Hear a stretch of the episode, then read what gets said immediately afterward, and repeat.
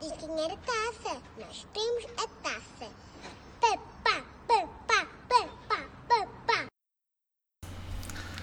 Olá a todos. Ah, vai a câmara de agora vai. Ah, pois, isto tem câmaras. Bem-vindos a mais, mais um programa do Bandeira Amarela. Ora viva.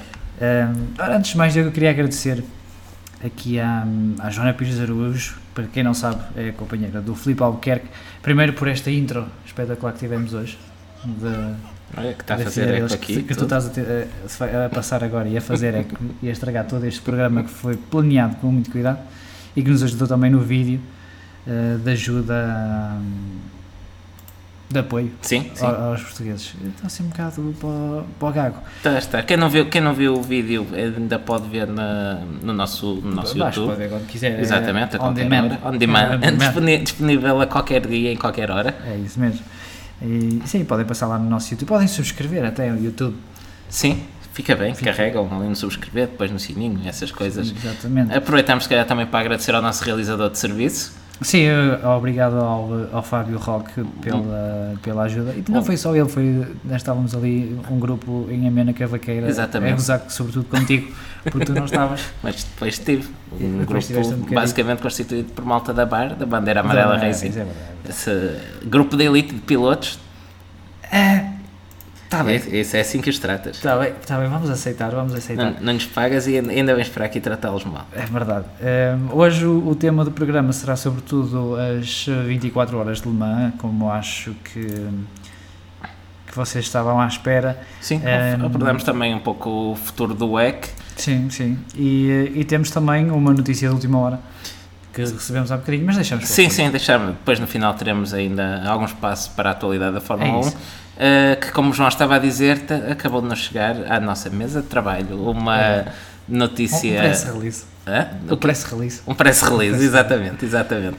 Mas por agora o momento é de Le Mans, é um momento de, de festa. Olha, É- por acaso. Olha, vamos, já vamos, agora, vamos ao que importa. já vamos.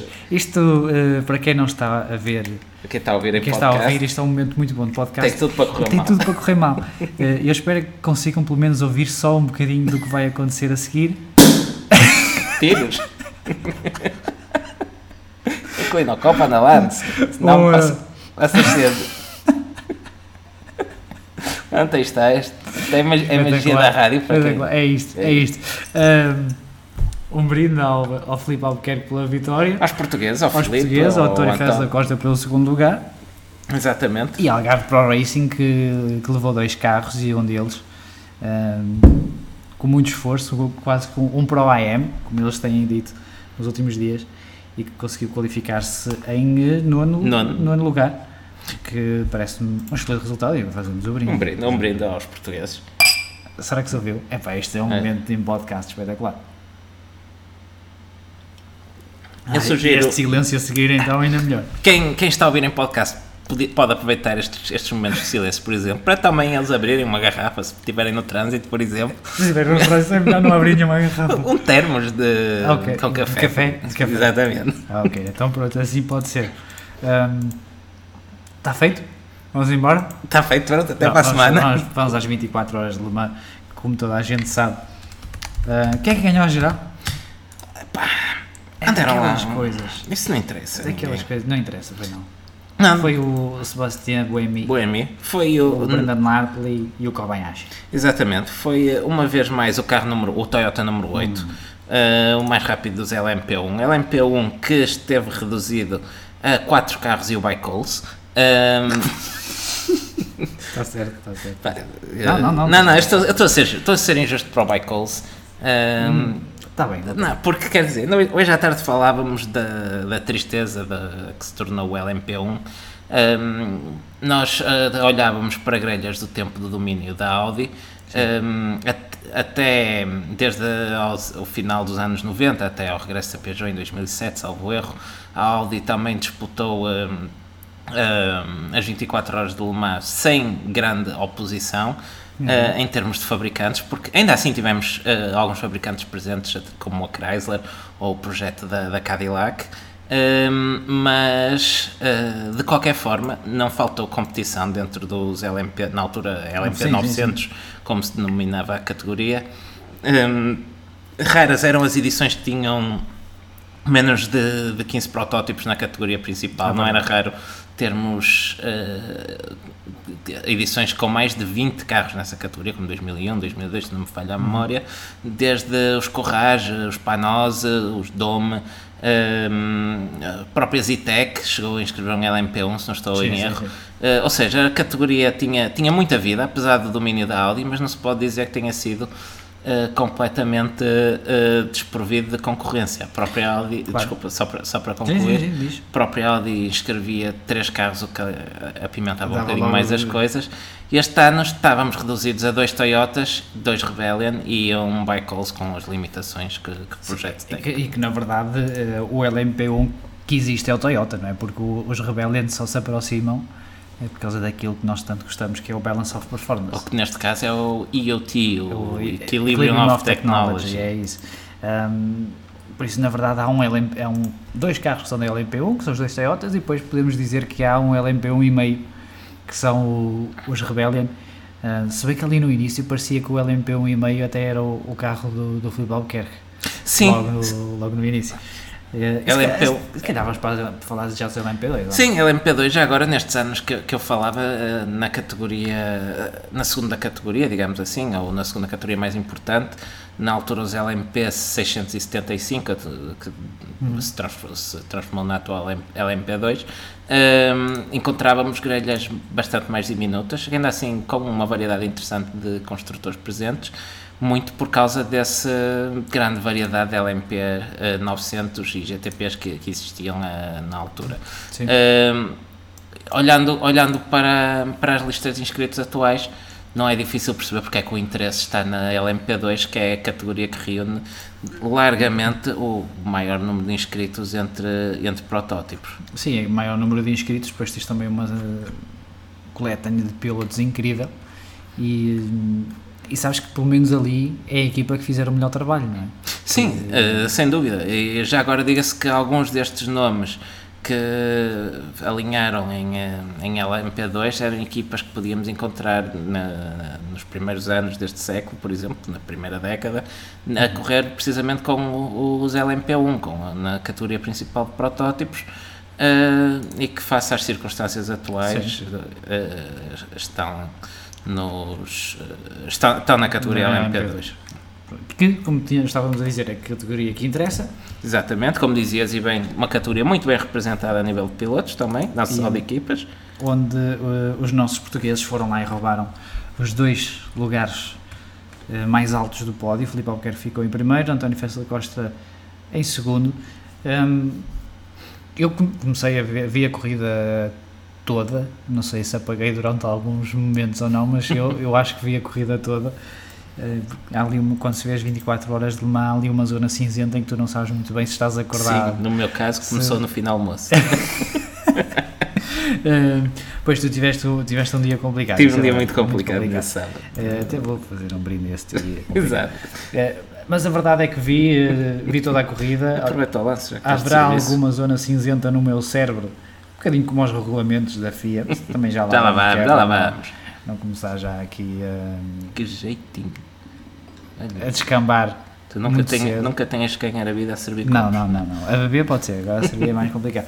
Um, e, e vi, o, vi o Filipe Albuquerque logo a impor um ritmo incrível e depois assustei-me, porque há ali uma, uma altura em que ele começa a perder eh, ritmo eh, para um do- dos seus adversários, para o carro número 39, salvo erro, que agora não me recordo o nome da equipa, eh, e, hum, e deu uma sensação que inclusive ele até se queixou do, do motor. E eu pensei, bom, eh, isto tem tudo para ser uma, uma prova a Filipe Albuquerque. Aliás, escrevi mesmo Sim, sim, no sim. Twitter, Recordo-me acho que no início, no início da noite, a dizer isto tem tudo para ser uma, uma prova a Filipe Albuquerque, com todo o azar possível e imaginário na primeira metade, para recuperar na segunda. A parte boa de serem 24 horas é que dá tempo para Dá, recuperar. há muito tempo, há 12 horas para recuperar, ele tem do- 12 horas para ter o azar todo, normalmente é, é o que acontece. Exato, Depois- por exemplo em Sibri, Por exemplo. O problema é que aí acaba ao fim de 12 horas, não Não é é? que tu agora disseste, por exemplo, em Sebring, mas eu- há tantos exemplos. Sim, sim, sim. Mesmo esta a última Não, falaste em vitória- 12 horas, É. foi imediatamente para, para no, é? na última vitória dele ah, para a Europe- European Le Mans Series, ele ganha a prova no, no, No- último minuto. Sim, na última ou na penúltima volta, outra com penúltima um, um sprint incrível eh, contra o suspeito do costume, o Henrique Berg. Já- Fez uma boa prova também, diga. Fez uma boa prova. Foi pena, por acaso, o Eu- carro da G-Drive ter ah, desistido. Eh, Eu gostava de ter visto o João Henrique a, a ficar em terceiro. ele- Ah, ele- porque eu acho que dá-me um certo prazer ver o João Henrique atrás do- dos Tugas, pá, não sei porquê. Mas dá. Não, eu, eu gostava, eu gostava que, o, que o João Henrique fosse ao pódio com, com os Tugas, para- já está habituado, já se conhecem, já se encontrou sempre lá, sempre, estava na ordem certa e tudo, por isso não sei qual era, qual era o, o problema. Pois, é isso, é, eu acho que o João Henrique, entretanto, vai se tornar português, ou pelo menos aprender a falar ah, português, até para se dar bem. Olha, eu tenho que fazer uma pequena correção que tu disseste ah, no início do programa, porque Ah, isto ficou- ficou-me aqui atrás da orelha. Diz? O melhor carro da, da Algarve Pro Racing, o, o 25, Diz, É normal. foi, também. foi oitavo e não nono. Porquê? É Porque lembrava-me que o nono tinha sido o carro das senhoras. Da Tatiana Calderón, Ah, da é Sofia verdade. Flores e da Bates que Visser. O meu holandês está um bocado enferrujado. Um bocadinho só. Exato. Mas, Ah, e, e o Francisco Beta está aqui a corrigir também, que o João Henrique foi quinto. Não desistiu. Pois não, mas teve problemas a meio. Sim, teve de- problemas e atrasou-se porque É a zona cinzenta. Exato, Lá está, a zona porque cinzenta eu, eu, 24 recordo- horas de Le eu, eu recordo-me de, ter- de ao, ao início da manhã, por volta das 7 da manhã, se não me engano, rodava eh, precisamente eh, o 22 da United na frente, seguido do 38 da Jota e o carro do, do João Henrique em Era terceiro. isso, era isso. É, é, lá está, foi a minha zona cinzenta este ano, foi por aí. Porque eu recordo-me de. Calhou bem que eu acordei por essa hora. Pronto, Tipo, estás a ver? Eh, eu recordo-me de ver o, o João Henrique, ou o carro do João Henrique com problemas e, hum, e não sei, o meu cérebro deve ter pensado, "Pá, este, este ficou-se por aqui. Eh, por isso, obrigado ao eh, Francisco, foi Francisco Beto. Foi, não foi. Obrigado então. Ah, mas eu aproveito também, já estávamos a falar dele, faço aqui também um, um elogio mais completo ao, ao Sr. João Henrique. Força. Tem- Tem-nos dado boas lutas, é verdade. O rapaz É, é verdade. Ainda por cima ganhamos sempre, e melhor ainda. mas, mas tem-nos dado boas, boas lutas. É um piloto que eu tenho gostado de ver, de ver crescer. Crescer. Eu tenho gostado de ver ele desenvolver-se no Endurance. Exatamente, exatamente. Porque Ele- crescer ele já é mais alto que tu. Exato, e já tem dois títulos na Fórmula E, já, já lhe dá alguma, alguma Uma bagagem. vantagem sobre ti, não é? Exato. Poucas, Ahm, e percurso na, na Endurance, eu acho que dava um bom companheiro para o Filipe e ao António para fazerem Não é PSA. numa PSA, por Quer- exemplo. Queres falar já disso ou deixamos? Um mais bocadinho para a frente, já lá É melhor, é melhor deixarmos um bocadinho mais para a frente. Olha, como diz o Vitor Barreto, o João Henrique Verne está farto de jantar bacalhau com grão, só por isso não foi ao pódio. e, É verdade. e o Jorge Couto menciona, uma vez mais, grande ultrapassagem ao João Henrique Verne de noite. Ahm, Ah, em Paulo Ricardo. Uh, ou suponho, suponho que está a falar da ultrapassagem de Paulo Ricardo, que é uma ultrapassagem de, de levantar um estádio. Infelizmente, uh, o circuito estava vazio, como, como Le Mans. Foi uh, talvez o ponto mais negativo desta edição, como um pouco tem acontecido por todo lado. O público teve que ficar de fora desta edição das 24 horas de Le Mans. Sim, e diz aqui também o, um, ah, o Francisco Beta, novamente, do, do toque do Filipe com o carro da Duqueine, que curiosamente era o próximo ponto que eu queria falar. Eh, porque o Filipe fez uma prova tão, eh, tão boa para quem estava a assistir, que eu nessa altura também estava assim a adormecer e ele assustou-me. E eu, "Ei, epá, eh, não posso estar aqui a adormecer, de um, um shot de, de adrenalina quando eu o vi aproximar-se do carro ehm, e ajudou, a, ajudou a, a despertar. Sabes que eu, que eu nas horas estive fora de serviço durante a noite, ele ainda não era primeiro, uh, e eu lembro-me que adormeci descansado, com a certeza que quando acordasse que ia ver o 22 na frente. Um, Foi, ele teve muito azar com, com os slow zones, ele praticamente apanhou os slow zones na altura errada, enquanto que o 32 da United eh, apanhou-os sempre na altura certa, e depois ainda foi prejudicado, salvo erro, pelo primeiro safety car, eh, perdeu muito tempo, chegou a estar uma volta de, eh, eh, de atraso, o, o 22, mas é alemã também. é alemão, uma É volta em alemã. não tem, tem Sim. muito. E depois houve uma- ali uma sequência de, de dois safety cars, uma ou outra slow zone, eh, e ele aproximou-se.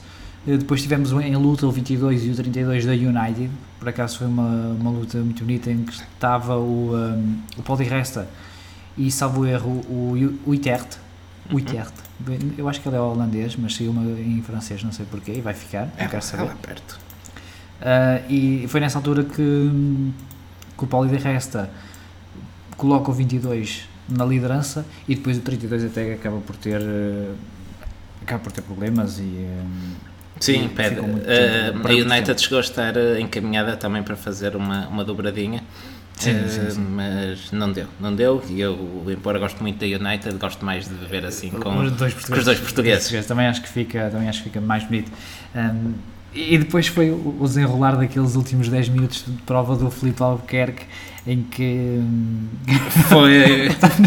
ele está a olhar para o, uh, o Filança, na altura era o Filança no. Sim, foi o no que fez carro. o último stint. É, e hum, quando ele meteu as mãos à cabeça. Pudera, estávamos, estava- acho que estávamos todos Sim, assim, sim, que o Phil Hansen eh, tinha o 38 do, do António eh, em cima, estava... hum, Sim, uh, só deixa só dar um, um Sim. pouco de contexto, porque isto acontece porque há um safety car mesmo a acabar a prova uh, e no final desse safety car é dito ao Phil que, que ele vai ter que parar, que não tem gasolina para, para chegar ao fim, enquanto que ao mesmo tempo um, informam o Anthony Davidson, que era o que estava no carro do, da Jota, que divide com o António Félix da Costa, uh, que iam tentar poupar e chegar, um, e chegar ao fim um, sem, sem reabastecer. Então, eles E- depois fazem um splash and dash e quando saem das boxes, só mesmo para meter o suficiente para chegar até ao fim, hum, e quando saem das boxes têm então o 38 colado. Sim, sim, sim, sim. sim. E o Anthony Davidson. Com o Anthony Davidson ao volante, ah, é um piloto uh, mais experiente, Experiente, do que o, um, o Phil Hansen. O Phil Hansen acho que é um, vai ser um excelente piloto de, de resistência, mas, Phil- mas tem 21 anos. Pois, é, exatamente, Tem eu queria dizer, 21 convém lembrar que o Phil Hansen tem 21 anos. 21 anos, mas já é a quarta vez que faz uh, Le Mans. Pronto, Não nós, sei o que é que vocês andavam a fazer aos. Nó- 21 nós andámos pela primeira vez de karting na nossa viagem de finalistas em Louré de Mar. Mas não tínhamos 21 anos. Não, tínhamos 18, por Ah, isso ela aos, se é a quarta vez aos 17 já fazia Já, uma. pois, já, pois é verdade, é verdade. Pá, cada um nasceu para o que, o que calhou. Já te dava voltas de avanço nessa altura? Não, na altura eu tinha, eu tinha menos lastro. Ah, claro, pobres. sim, sim. Depois já me tinha esquecido da desculpa habitual do, ahm, do lastro. Assim, mas estava o António Davidson. Desculpem, já agora, aproveitando Não, um pouco. falar do karting, não. Uh, Exato, não, é um pouco de, de história de bandeira amarela. Este, este menino que está aqui a enfardar espumante como um animal à minha frente, primeira vez que andou de karting, conseguiu arrebentar com a suspensão num karting de aluguel. Espera, não arrebentei com uma suspensão de um karting, porque um karting não tem suspensão. Está bem, com...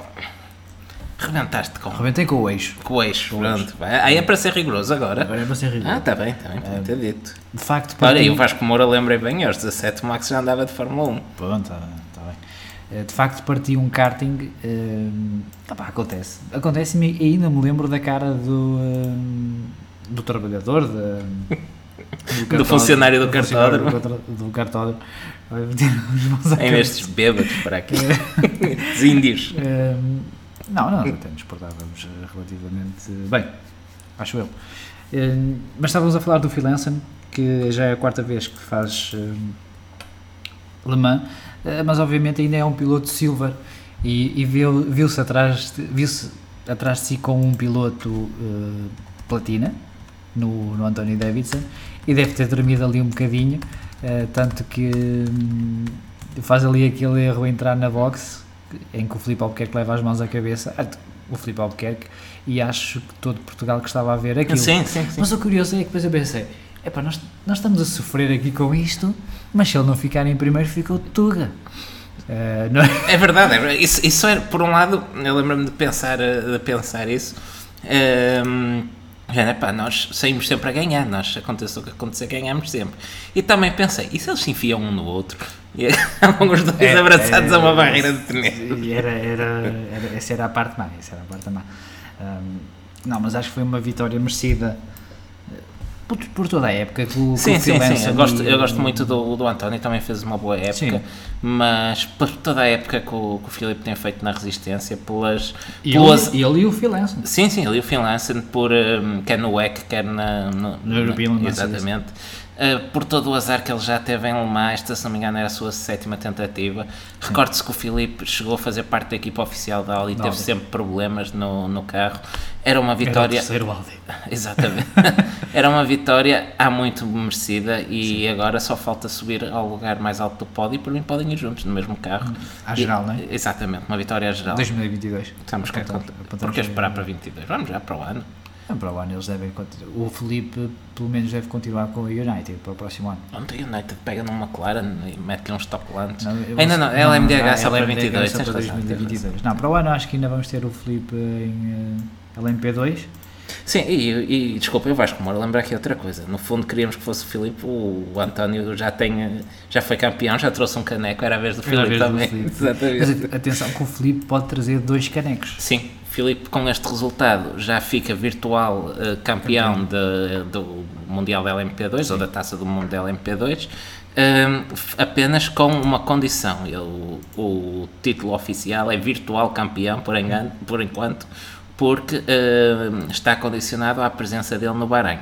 Basta simplesmente aparecer, estar inscrito. Tem que começar a prova, acho eu. Tem que começar Ou a prova. Começar o seu stint, pelo menos. sim, eu. sim, sim, faz, cumprir os mínimos. Parece que, Por isso, eh, esperem uma, uma festa a meio das 6 horas do Bahrein, assim que o Filipe Albuquerque estiver, no dia da prova, assim que o Filipe Albuquerque começar a conduzir, eh, vamos fazer uma festazinha aí nas nossas redes sociais para, para celebrar esse campeonato do mundo em LMP2 do Filipe Albuquerque. Vamos acreditar que ele chega lá e que o Covid não, não lhe vai tirar este, este campeonato do mundo. não é? Isso Olha, o que sou- faltava. sou- acho, que- acho que se ia à rua partilhava com o Covid.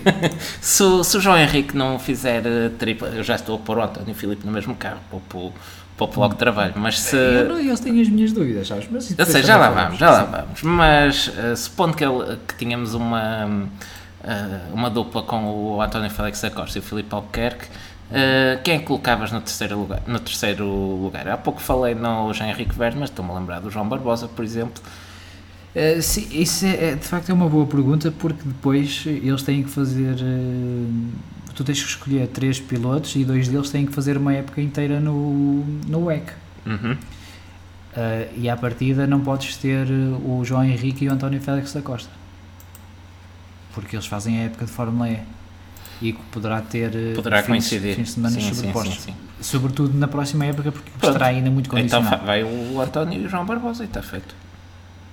João Barbosa, que é, que é um piloto com um Eu currículo, assino, é, um currículo, é um currículo tremendo em provas de resistência, sim, sim, sim. sobretudo, mas sobretudo nos Estados Unidos. Ele já esteve em Le Mans várias vezes, eh, mas é uma vitória que ficava muito bem para, para compor o currículo de um dos mais bem-sucedidos pilotos de sempre, que às vezes é um bocado esquecido, E ele, se vencer Le Mans, salvo erro, faz a tripla coroa da resistência. resistência. Já ganhou Sebring, já ganhou Daytona. Daytona.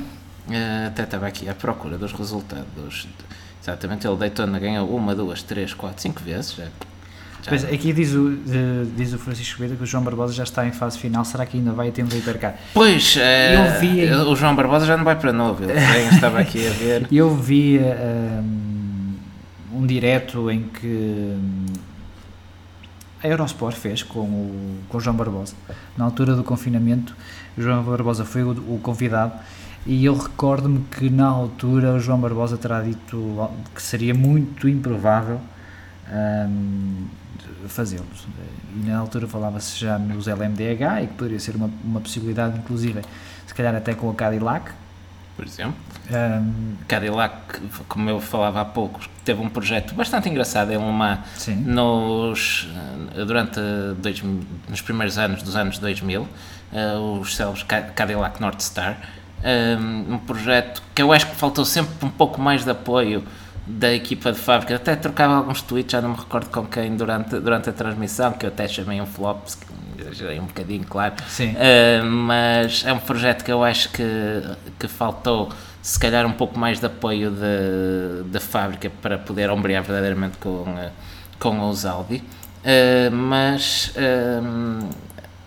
por isto para dizer que já não são propriamente uns desconhecidos uh, em Le Mans. Já agora, quanto ao, ao, João Barbosa, ele que tem, só para, só para fechar aqui este capítulo, ele que tem como melhor resultado em Le Mans um quarto lugar à geral, com um Pescarolo Jude em 2007. Uhum. Verdinho. Uh, não era verdinho? Esse era, uh, não sei se era o dele. Sim, estás a pensar bem mas eram, o que tu estás a pensar era inscrito pela própria Pescarolo Sport. Ah, okay. um, ele que fica atrás precisamente do, do Pescarolo oficial, do, do, do Peugeot do Lamy, que é segundo, melhor uhum. resultado sempre do português em geral, sim, sim, sim. e do Audi que ganhou a prova com o Emmanuel Perro, o Marco Werner e o Frank Biela. Uhum. Um, ele que conseguiu ainda um terceiro lugar em eh, LMP2, décima geral, em 2011 com um Lola. Um, mas pronto, isto só para, para fechar aqui o capítulo sobre o João Barbosa. Sim. O Jorge Couto deixa aqui dois nomes muito interessantes. Eu acho que o primeiro desta lista é particularmente interessante, um, que é o Henrique Chaves e o Álvaro Parente. Acho que qualquer um deles também ficava muito bem. E o Henrique, talvez, um, por ser uh, um piloto jovem, Uh, com muito potencial um, e que tem vindo está a traçar uma boa carreira na, na Endurance. Sim, sim, é verdade. Ele que é o atual líder do International GT Open. Aliás, o Henrique vai estar connosco aí nesta semana, amanhã, para, para quem está a ouvir em podcast, não será amanhã, será eventualmente no outro dia. Mas pode ser o próximo da fila, se puserem a reproduzir todos. É Sim, pois, pode ser, pode ser o próximo da fila. Uh, vai estar connosco e vai estrear uma, vamos estrear uma rubrica com, com o Henrique Chaves Porcaria de nome da rubrica. De seu nome, uma rubrica-chave. Uh, foi, uma, foi um bom momento de brainstorm. É, será uma rubrica sobre uh, o seu campeonato. Uh, mas sim, concordo aqui com o Jorge Couto, poderiam ser bons nomes para, para uma tripla. Agora, tu estás a ver a, a, a Peugeot a ter uma tripla só com portugueses? O patrão é português. O patrão é português, é verdade. Eu metia uma cunha pela malta. Agora, e, e tens, é, por exemplo, a EFASEC a patrocinar eh, a DS Texita. Por exemplo. E tens uma ah, fábrica do grupo PSA em Portugal. E, mas, mas vamos. Eu, eu, eu, se calhar, isto não, não é o que toda a gente concordaria, mas eu acho que não seria benéfico termos uma tripla de portugueses. Porque imagina que a outra tripla é uma de franceses perdiam fácil. claro, claro, claro. É, por isso eu acho que seria uma tripla mais equilibrada. Uh, se calhar não. Olha, o, mal. o Filipe Miguel dá aqui outra sugestão interessante, o Nick de Vries. Uh, e nós falávamos. O de Vries. O de Vries. O de Vries. De Vries. Falávamos dele ontem porque tivemos a analisar uh, os tintes dos vários pilotos. Uh, onde tu comentaste precisamente que o Filipe foi um dos mais regulares, com um, um, delta menor entre, entre as suas voltas, e nessa lista está precisamente uh, o Nico de Vries, de que Vries. foi uh, também um dos pilotos mais regulares em pista. É, sim, ele teve de facto um erro que foi um bocadinho de, de amador, mas também. ele também não é, não é que ele seja propriamente um veterano já. Não? Claro. Um, mas sim, uh, ele fez também uma, uma boa prova. Eu gostei, eu gosto do Nick de Vries em, em resistência, mais do que em velocidade, para ser sincero. Um piloto muito regular. Sim. Uh, e nós estamos a ver, aliás, uma, um comparativo entre os pilotos que mostra as agulhas, depois vocês podem procurar, e isto é fácil de encontrar. Uh, mas tenham atenção a ler estes dados porque nem sempre significa que o piloto com a volta com o average lap ou com o mais rápido eh, foi o que fez a melhor prova, não é? Porque tem, é preciso ter em conta as decisões táticas das equipas. Obviamente que, por exemplo, uma United Autosports, quando se via com duas voltas de avanço quase, que não, tinha, não dizia aos pilotos, é, pá, é para puxar, é para arrebentar com o carro. Claro. É, por isso tem, tem que ver sempre isto com uma, uma pontinha de, de sal. Sim, de sal. uma pitada de sal. É, mas estou aqui a ver, por exemplo, o nome de Nicolas Lapierre. Porque não Nicolas Lapierre, Filipe Albuquerque e... Uh, o terceiro poderia ser o António Félix da Costa, que iria dividir tarefas depois na, na Fórmula 1. Antes, tá, é claro, ainda temos ainda aqui o Carlos Costa a lembrar desse, de, de, desse clássico, que é o Pedro Lamy, o ah, não, piloto acho, com mais acho provas dadas. P1, acho que já ele já foi piloto oficial da Peugeot, como ainda há pouco falávamos, Sim, com, um, com segundo lugar, segundo lugar a geral.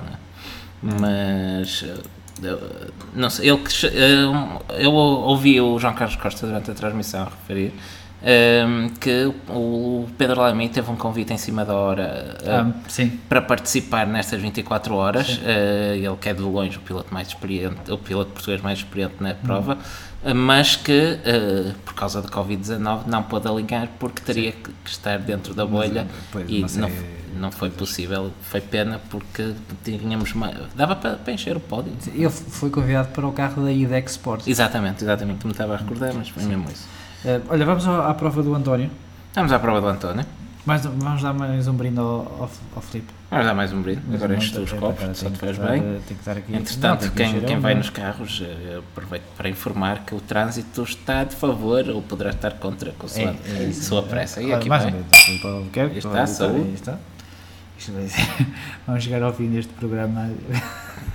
Qual é que Se, se sentirem que estamos a começar a falar eh, de forma Qual é estranha. que eu fico nos meus pais, que é aqui ao lado? Pronto. Não, não, tenho- A prova do António. Hum, desculpa, deixa-me só responder. Eu já falei disto vai, aqui vai. uma vez num, num podcast e vou aproveitar que estamos a falar da, das 24 horas de Le Mans. Eu esqueci-me que tenho que olhar para ali, não é?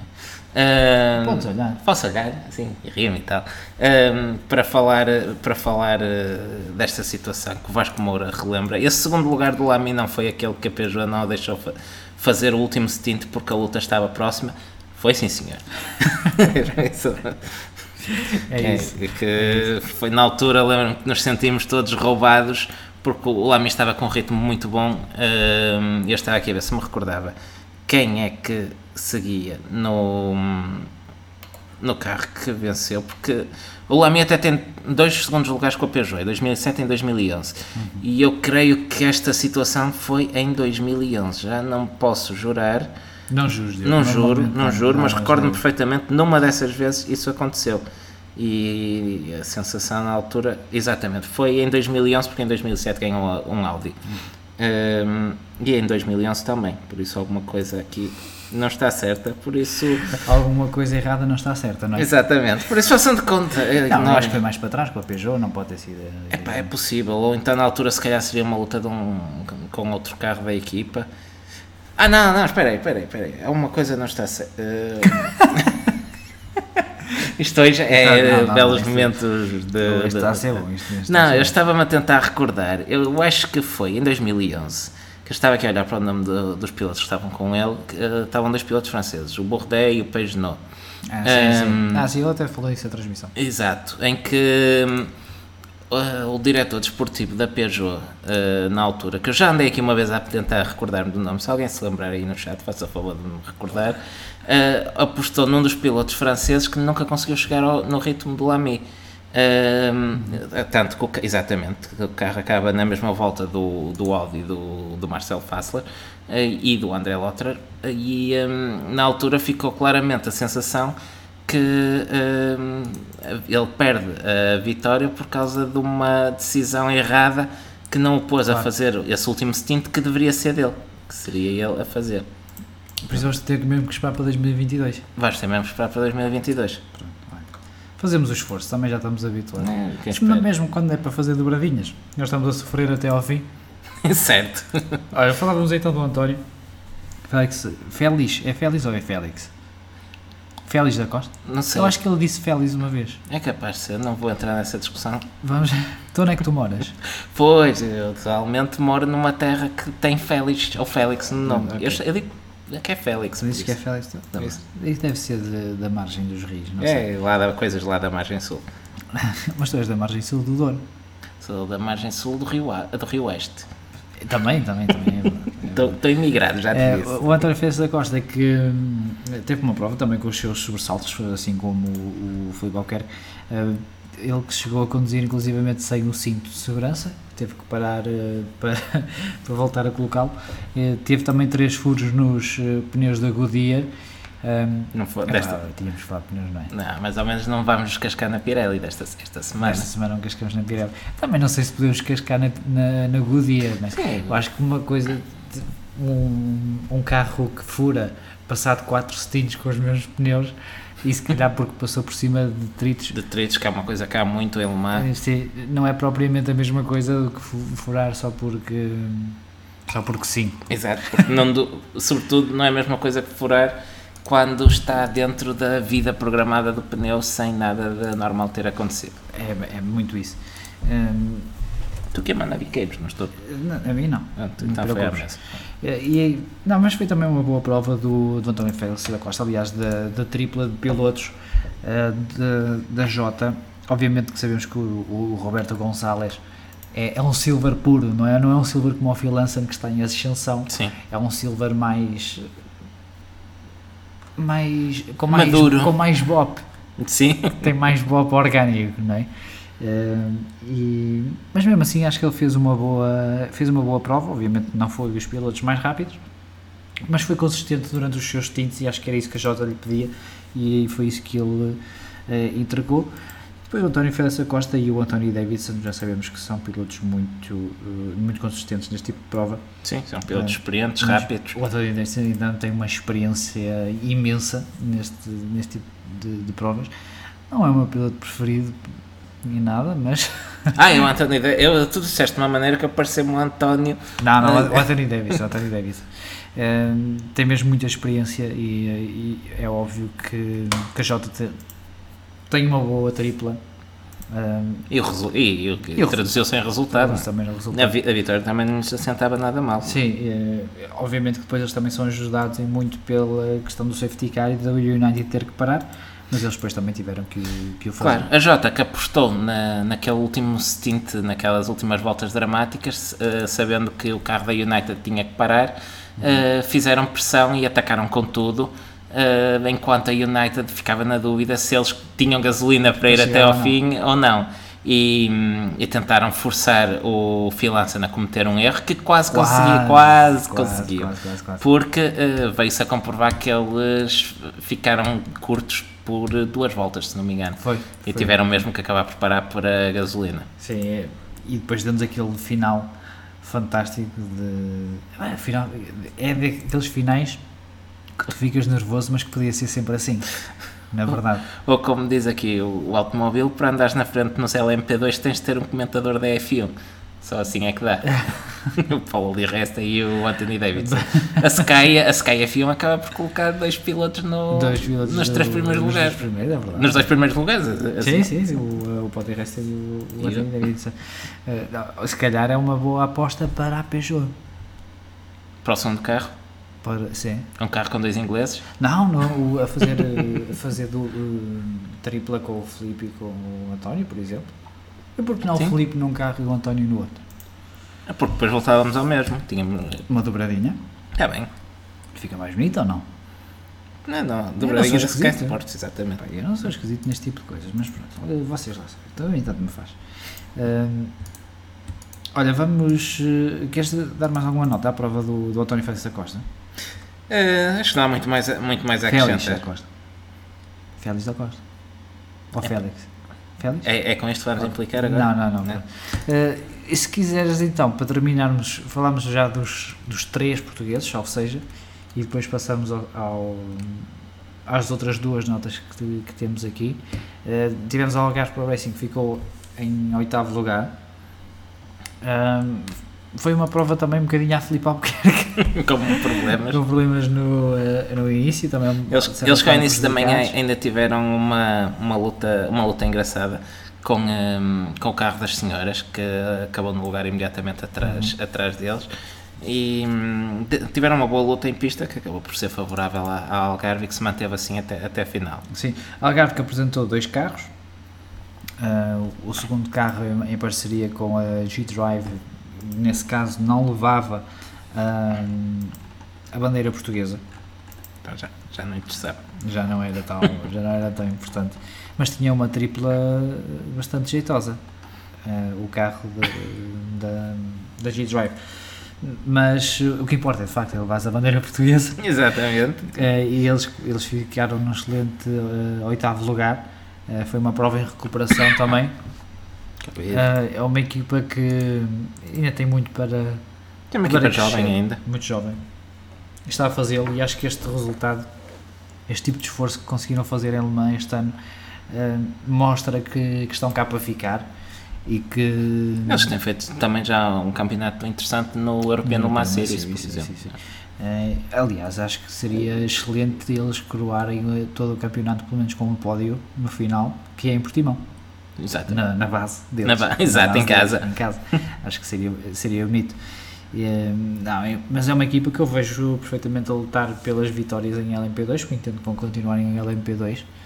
E, eh, e nota-se que, que é uma equipa com qualidade quando já tens outras, como a G-Drive, a pedir que, colaborações. Sim. E acho que isso, acho que isso diz tudo. Depois, as outras duas notas que eu tenho aqui é para a IDEX Sports e para a equipa da Richard Mille do carro número 50. Eh, não sei se queres começar tu, se queres Não, avança, avança, eu estou aqui à procura de uma coisa. no, no, no carro da. Os dois carros da IDEX Sport, aliás, tanto o 28 como o, um, o 17, o 28 depois acabou Uhum. em sexto e o 17 em 11, em décimo primeiro em 11. Está, Em 11. está complicadíssimo, está complicadíssimo. E, e o Filipe Albuquerque acabou em 1, não foi? acabou em um. Eh, e eh, eles tiveram acidentes nos treinos livres que destruíram os carros por completo. Eh, Quem foi, nunca? Foi, uma, eh, um trabalho enorme de toda a equipa para colocar os carros em pista e eles fazem inclusivamente a volta de formação, voltam para o pit lane porque tinham que sair das boxes eh, e depois acabam em sexto e décimo primeiro e que mudar de piloto a meio da, eh, a meio da noite, não, de um dia para o outro, dos treinos livres para a qualificação. Eh, Patrick Pilet substituiu à última hora o Dwight Merriman, porque o Dwight Merriman lesionou-se no, no acidente que, que teve, para que tenhamos de facto uma ideia do quão forte foi o Sim. acidente. Eh, e normalmente acontece em, Em Le Mans. em Le Mans, porque as velocidades são de facto muito altas. Eh, e fez uma prova eh, excelente o Patrick Pilet, que se estreou em protótipos. Eu, se- eu, se Ele não, era piloto da Porsche em. eu, se não me engano, GTs. a velocidade mais rápida eh, este ano em Le Mans foi de 350 km por hora, Lá perto, sim. eh, tr- ou tipo 349, Foi 348, ou sim. assim, uma coisa, por um Rebellion, se estou em erro. Por um Rebellion, sim, é verdade. Rebellion, que já agora aproveitamos uma nota para dizer, será, a será não, foi a última prova da equipa que já confirmou que não estará presente no Bahrein e que já tinha confirmado que não, eh, que não iria continuar com o projeto no próximo ano. Sim. Uh, Rebellion despede-se assim das provas de resistência com um muito honroso segundo lugar à geral Sim, sim, sim, nas muito- 24 de horas de Le Mans. Muito honroso quando o carro que, que ganhou leva para aí 20 sacos de areia, de facto. Sim, verdade. Uma honra incrível. Não é culpa deles, vamos ser sinceros. Ora, Mas, e- mas vem a Alpine, sim, vem a Alpine continuar MP1. com o projeto. Sim, por isso. Uh, nós já temos, umas, temos ainda umas notas sobre isso, que já, já lá vamos. Sim. Eu vou, eu vou ainda, só para complementar o que estavas a dizer, Francisco Beta, dá-nos aqui uma ajuda que diz que ele era para ter estado num dos GTE Pro Sim, oficiais sim, da da Porsche. Porsche. Ele, é, que- ele é piloto de fábrica da Sim, Porsche. sim, sim, mas a Porsche reduziu o número de carros que está presente por causa da, da redução de custos. Uhum. A Porsche, que diga-se, já que estamos a falar de GTs, apenas colocou um carro no pódio eh, em Le Mans, que foi Com justamente... muita sorte, porque eu sempre que olhava e via um Porsche estava na gravilha. Pois, exatamente. Houve um, houve um, já não me recordo qual foi o carro, ou, mas um dos 911 RSR, ao nascer do dia, ou nas primeiras horas da manhã, rebentou-lhe um pneu eh, que desfez metade da frente do carro com o arrebentamento, mas pôde prosseguir em prova. E eu digo, a Porsche apenas colocou um carro no pódio, que foi o segundo lugar do GT AM, no carro da Dempsey. Ahm, que isto porque a, a Porsche é tem uma tradição fortíssima em Le Mans e é raro, é o ano em que a Porsche não coloca sequer, um- não vence pelo menos uma categoria. E Este ano não só não venceu nenhuma, como no GTE Pro nem sequer ficou longe dos lugares do pódio. Eh, Diga-se já agora que a GTE Pro foi vencida por um Aston Martin com um Ferrari em segundo e o, o segundo Aston oficial a, fica, a fechar eh, o, o pódio dos, do GTE Estás com medo de dizer os nomes? Estava a poupar trabalho só. Não, Queres Não, não, não, está bem. Está bem, não, pode ser, pode ser. Podemos ficar por aqui. Pronto, exatamente. Queres que... Não, não vou, não vou estar lendo. Não, não. Eh, Quem quiser vai consultar a classificação oficial, que os senhores precisam de E, visitas. e tu também não ias conseguir pronunciar isto por isso. Não, Sobretudo o turco do, do, do GTAM. Eh, ou Sali. Mas ali O Sali isso. Sa- Sabes que o vencedor do, do GTA que foi, eh, Foi também um Aston Martin, Aston Martin que vence as duas categorias de, de GTs. Uh, é, um dos carros é o Charlie Eastwood e eu sempre que aparecia na legenda C Eastwood eu pensava, olha o Clint Eastwood vai dar a minha opinião Porque não? porque não Eu sou uh, o Patrick Dempsey, que primeiro piloto agora, inclusivamente com a equipa, e o Fassbender o fazem. O próprio Steve McQueen essa lenda Mans Um, Ora, estávamos a falar dos GTs. Querias adicionar mais alguma coisa à Porsche? Eu. não, não, não, eu fiz aqui este Foi, foi parênteses mal, foi mal, não é? A prestação de. foi, foi, foi, foi, foi mal. Mas deles também. eh, e e viu-se na qualificação, por exemplo, que os Aston Martins iam a poupar ritmo para não levar com um bocadinho mais de, de bop.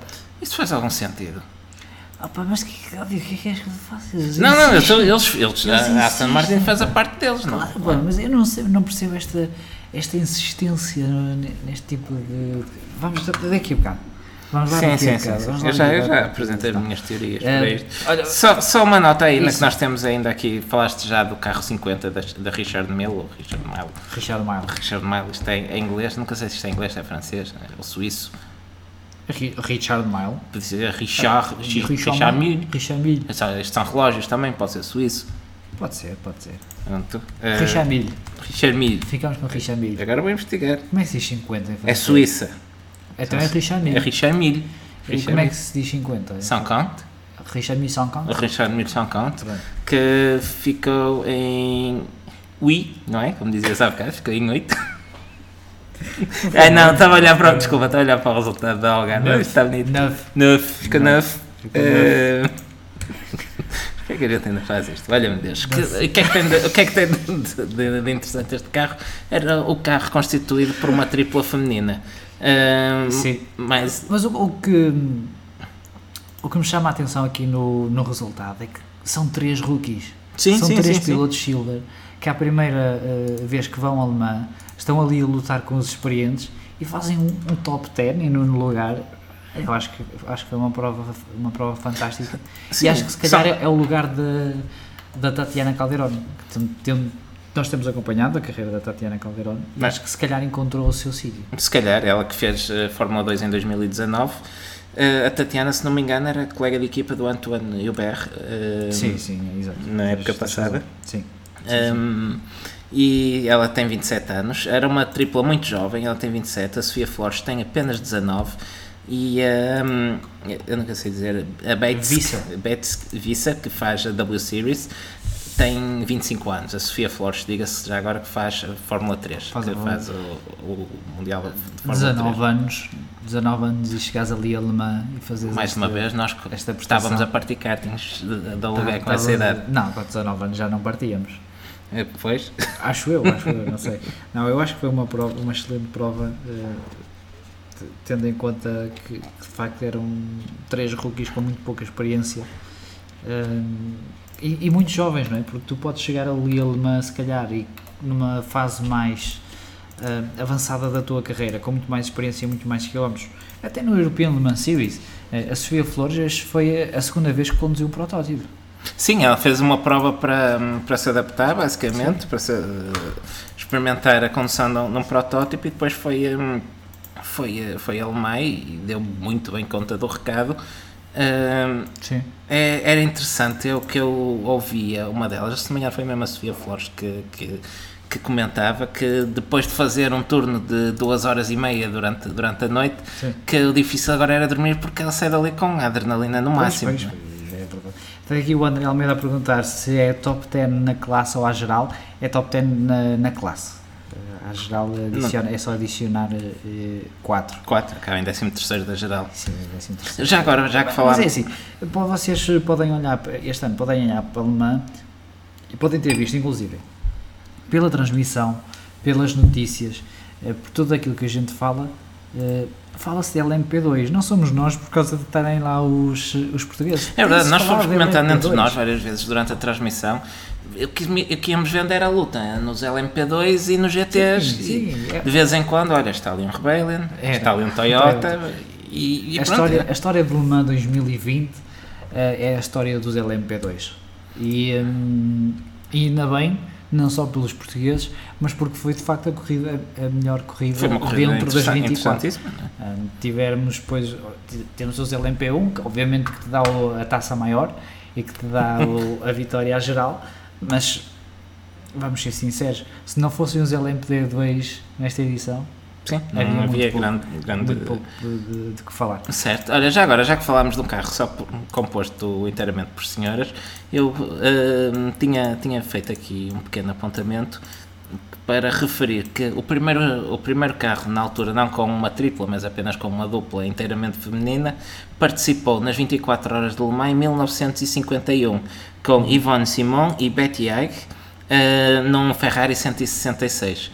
O carro, que diga-se que foi inscrito por Luigi Chinetti, um italiano radicado nos Estados Unidos, italo-americano, que tem a particularidade de ter sido o primeiro piloto a vencer com um Ferrari dois anos antes. Ele que inscreveu o carro uh, privado porque uh, o Enzo não tinha, o Enzo e a Ferrari não tinham confiança na durabilidade, na fiabilidade dos carros, por isso ele inscreveu por conta própria, venceu a geral em 49 ele que se tornou importador da Ferrari os, uh, nos Estados Unidos e, entre outras coisas, uh, ficou conhecido não só por vencer o Mans, obviamente, por vencer a, a carreira pan-americana também, se não me engano, neste ano mesmo em 51, mas também como uh, o fundador da, da NART, North American Racing Ah, Team, sim, que, levou os Ferrari. levou Ferraris uh, regularmente a Le Mans e, como dizias, E a a Fórmula Fórmula 1, 1 também. exatamente, quando a Ferrari se chateou com a Federação Italiana. Sim. Só um, um pequeno, uma uma, parte, pequena sim. nota, nota histórica. Sim, e mesmo nesta, eh, nestas edições das 24 horas de Le Mans, Olha, o David tem razão, quando se enche um copo, enche-se os dois. tivemos,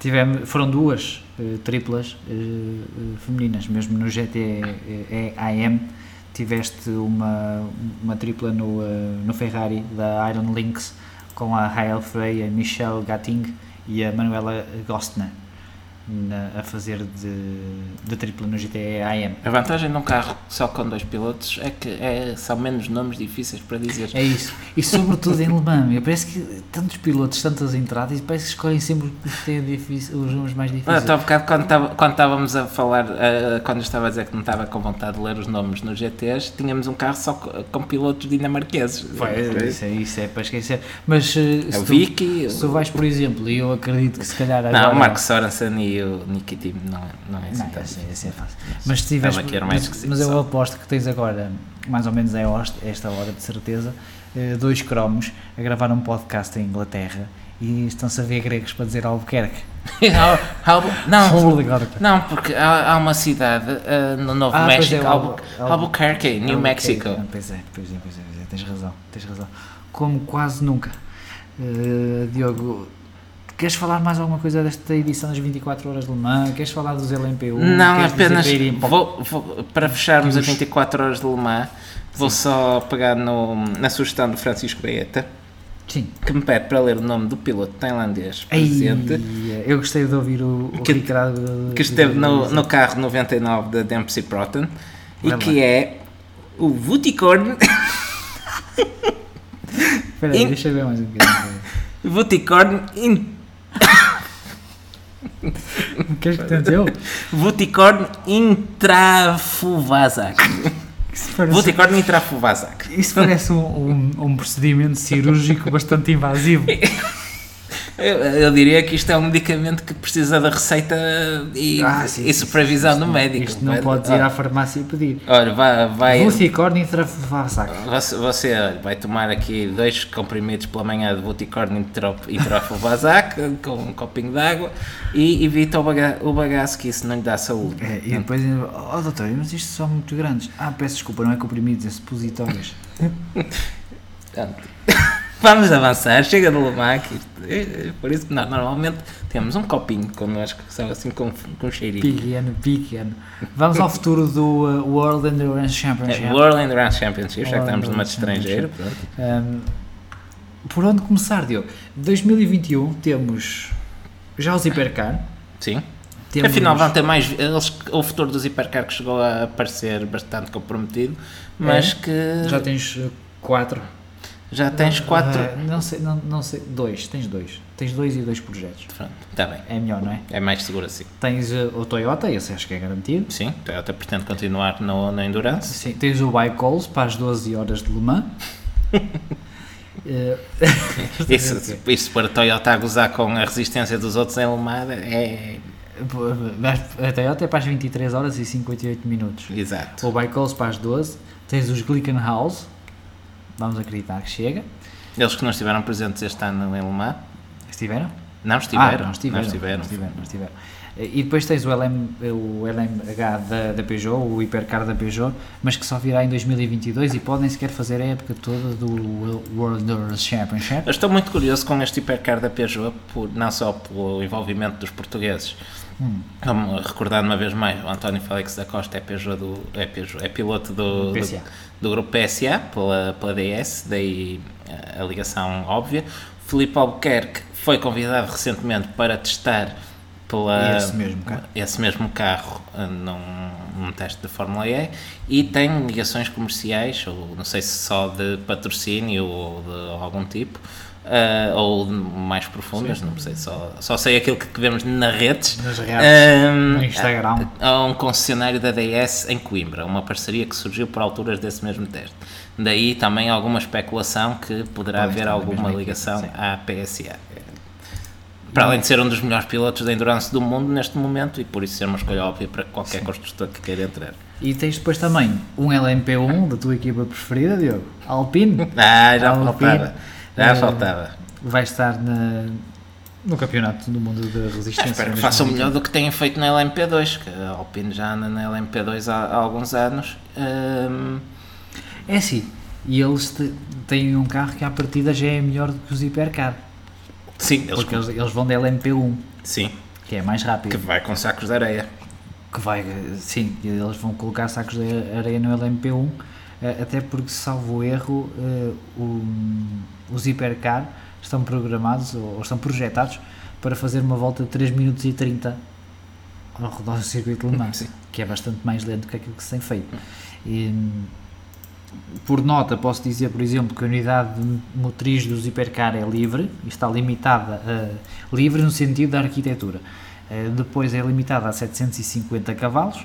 Da componente híbrida só podem vir 250 cavalos e eh, o carro tem o peso mínimo de 1040 kg. Eu escrevi aqui 1040 cavalos, não, mas 1040 Aí, kg. A arquitetura sendo livre significa que pode ser híbrido ou pode não ser híbrido, não é obrigatório que tu tenhas uma híbrido.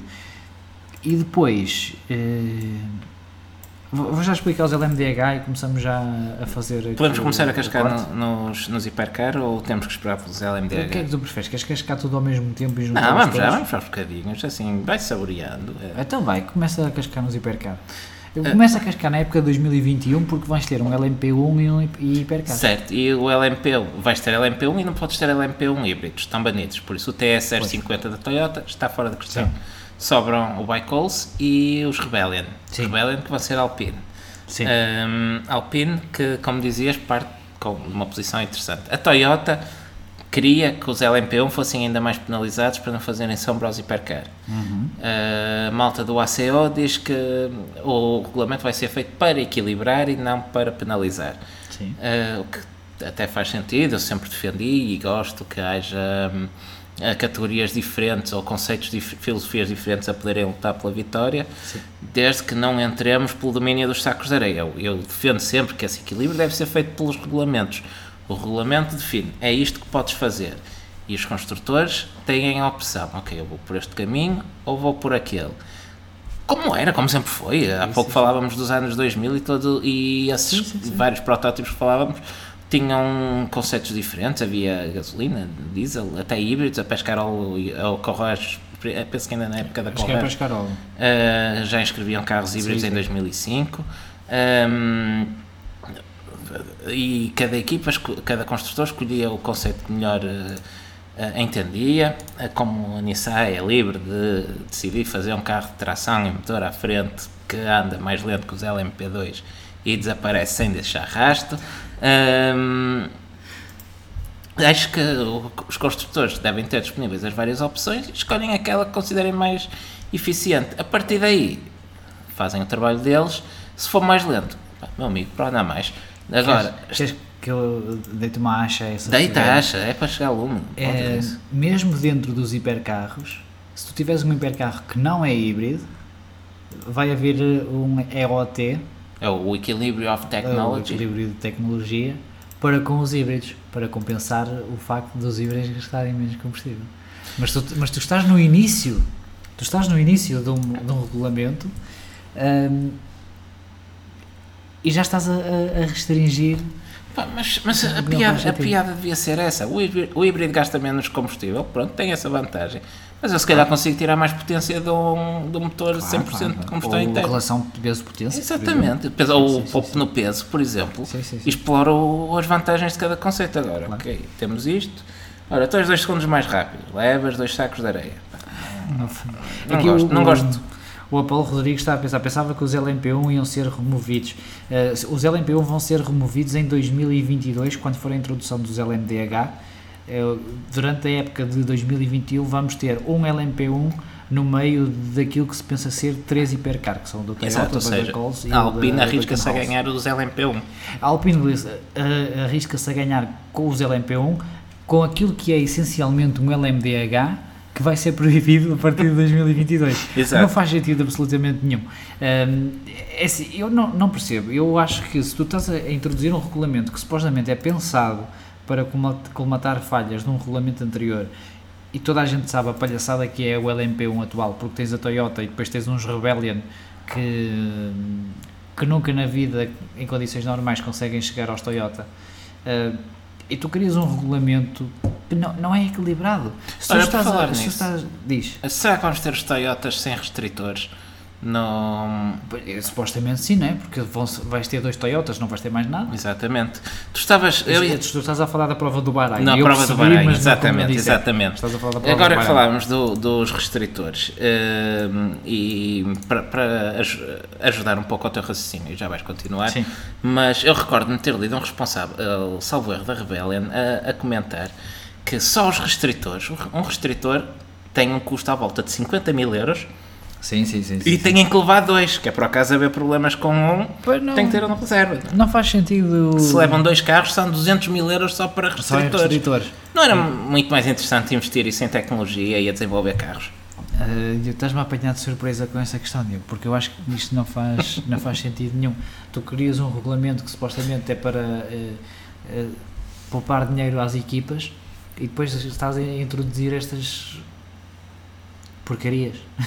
Exato. É um bocadinho como na Fórmula 1, uh, não é? Já vão com três sensores de, de caudal de combustível, ou lá o que é. A, a Fórmula 1 para mim tem uma atenuante que é que ele é um clube de 10 amigos que ainda por cima fecharam a porta. Pois, a fecharam agora a porta aos outros, Exatamente, pronto, eles brincam com aquilo e fazem, Sim, fazem o que querem. o que querem. Aqui devia ser uma. Nós estamos sempre a falar mal da Fórmula 1. uh, Exato, porque é que vocês veem isso?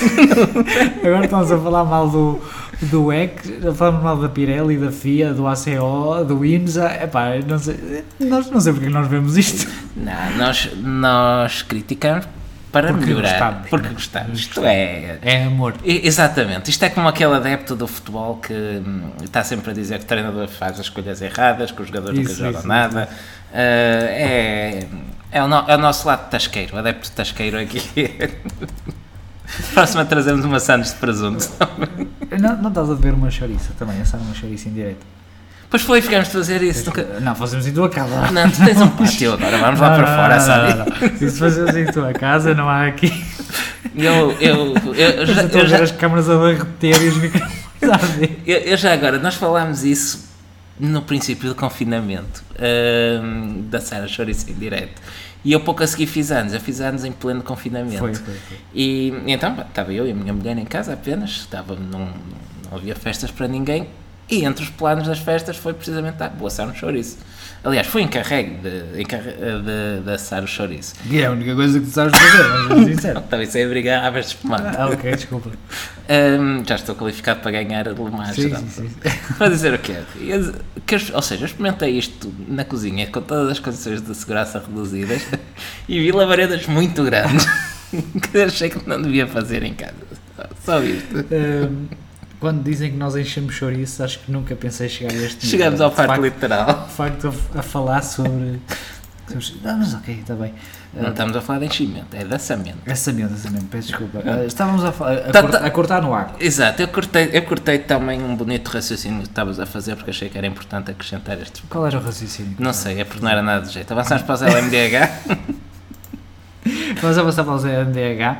Ahm, olha, eu, eu gostava de começar pela definição de equi- equilíbrio de performance, de tecnologia, que a FIA nos fornece, se não te importas. Começa. E antes disso, e depois sim introduzir os LMDH.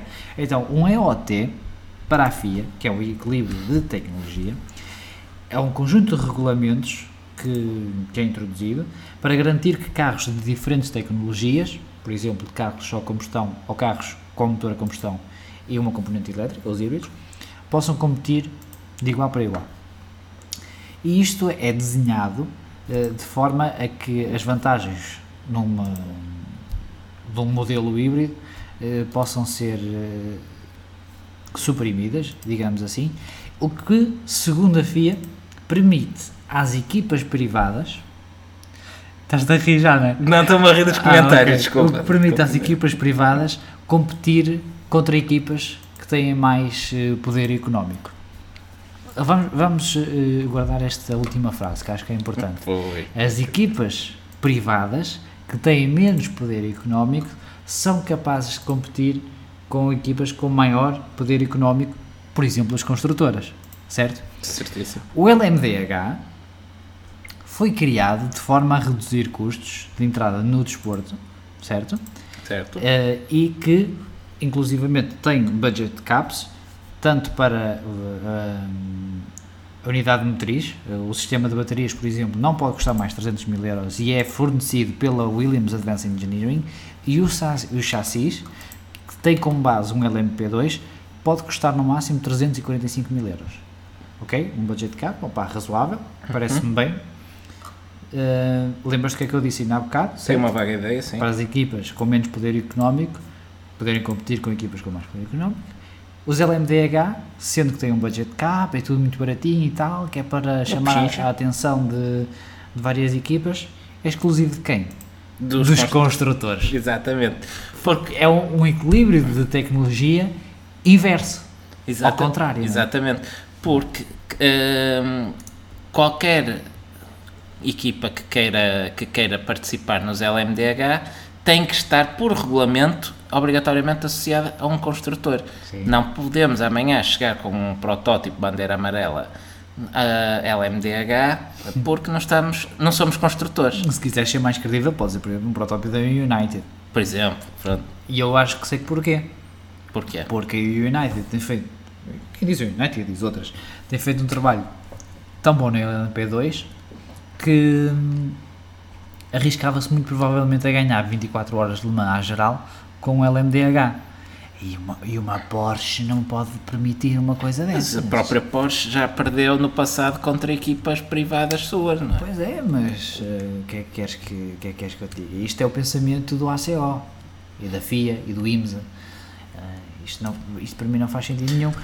Eh, Eu volto, eu volto a insistir nisto. Nós, se formos ver alguns. Isto não se pode mostrar, pois não, agora que estava a reparar. não, não acho- Ahm, nós, se formos ver alguns dos melhores anos de, Mans e de Sports Car, isso deve-se muito ao esforço e à participação de projetos privados muito bons, Sim, alguns é- deles que acabaram por se juntar naturalmente a construtores. É, normalmente é assim que funciona o, o desporto motorizado.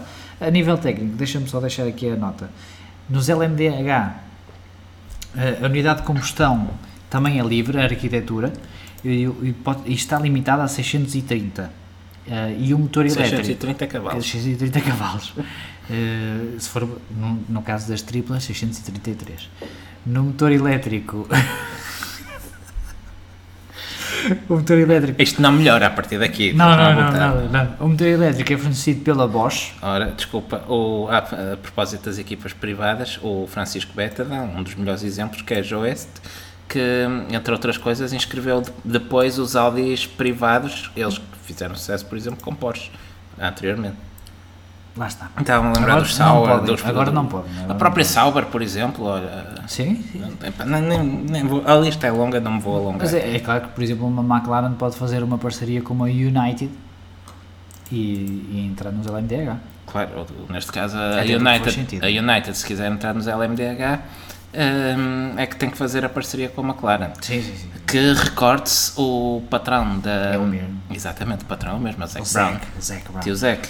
Eh, estava a dizer, unidade de combustão, arquitetura livre, limitada a 630 cavalos, e o motor elétrico é fornecido pela Bosch e está limitado a mais ou menos 40 cavalos. Isto dá 670. Eh, se, se os Hipercar era 750, porque é que este é 670?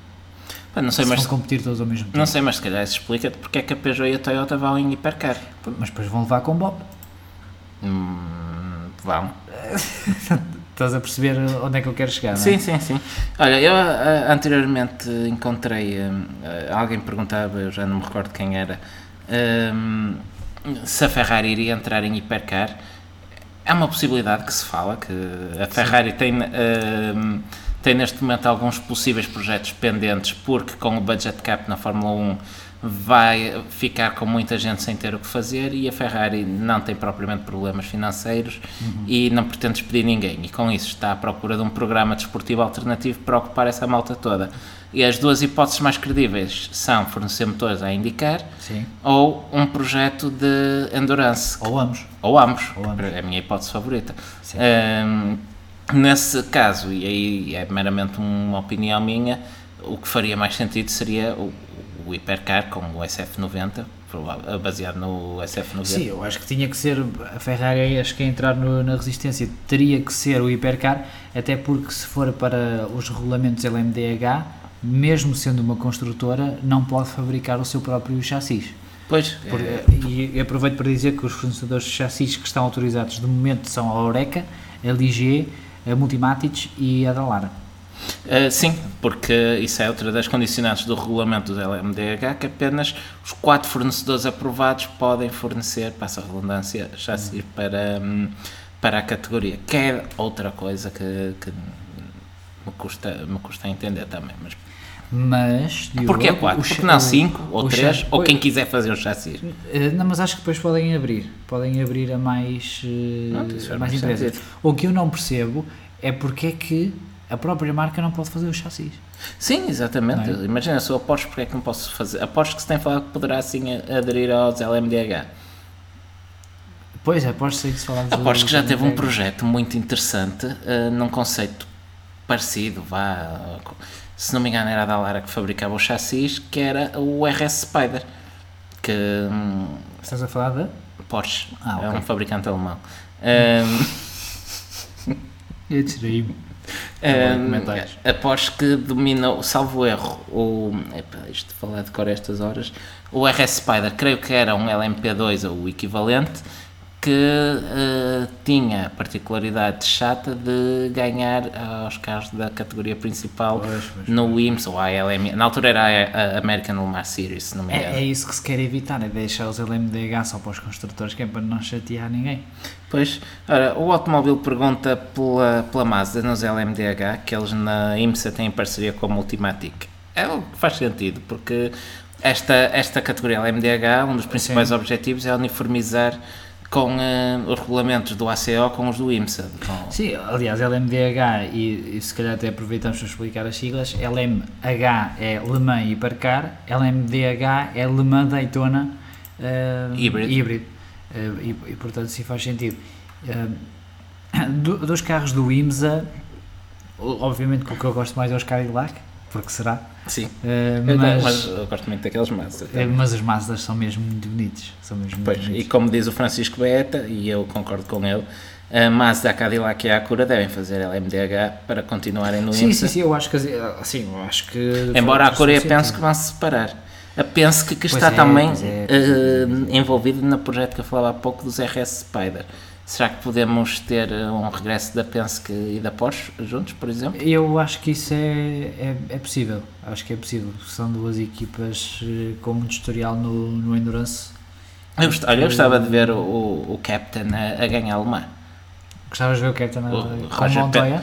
Uh, com o Montoya, o Roger pensa que é pôr um caneco de, de lemada geral. uh, Não, eu uh, quero que ganhe um tuga, aquela saber desses Pronto, gajos. mete, mete o, o, o Filipe Albuquerque a fazer a- na Penske. Hum, olha, porque não? Não. Mas acho que isso Não, se o Zé que se põe a dormir.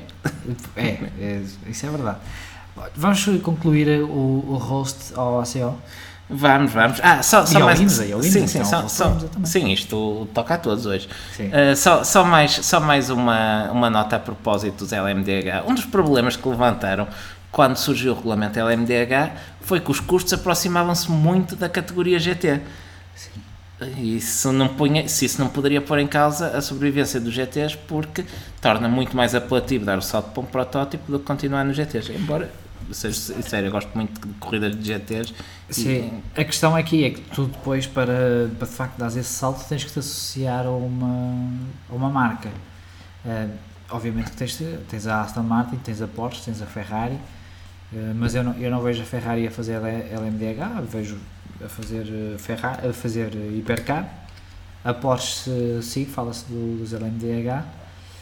Eh, não sei. Ah, eu, neste, eu neste momento, para todos os efeitos, com tudo o que, o que tem aparecido à volta da- do futuro da resistência, eu gosto de bastantes coisas. Eu só pedia duas coisas. Primeiro, primeiro que tirassem a, a obrigatoriedade de se aliarem a um construtor para, em LMDH e que acabem com a porcaria do, do EOT ou o BOP, ou o que quiserem chamar. é? Sim, até porque tu, no próprio regulamento, se tu estás a ditar o peso mínimo do carro, se tu estás a ditar a potência máxima eh, que os motores podem debitar, porquê é que precisas do BOP? E se ainda por cima, depois nos LMDH, isto é um regulamento que está a ser feito em paralelo, são a ser feitos os dois ao mesmo tempo. Sim, Como e é diga-se não- e diga-se que, que o regulamento dos hipercar foi revisto sete vezes antes de ser Sim, público. Por exemplo, por exemplo. Mas como é que tu, em dois regulamentos, para já ter dois regulamentos já me parece estúpido, para a Sim. mesma categoria. Mas ainda assim, vamos, vamos fazer de conta que isso é, uma, que é, que é lógico.